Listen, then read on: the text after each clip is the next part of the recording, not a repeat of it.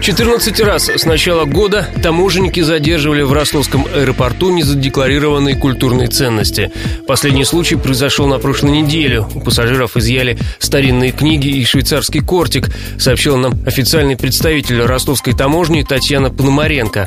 Она отметила, что многие, у кого в багаже нашли антиквариат, нарушили закон по незнанию. С начала этого года на одном из постов таможенный пост аэропорт Ростов-на-Дону возбуждено 14 дел об административных правонарушениях по факту незаконного вывоза из страны старинных монет, банкнот, книг, статуэток, антикварного оружия. Хочется отметить, что не всегда гражданами руководит злой умысел. Порой о ценности вывозимых предметов они даже не догадываются. Проверить, не является ли предмет культурной ценностью, можно на сайте таможни.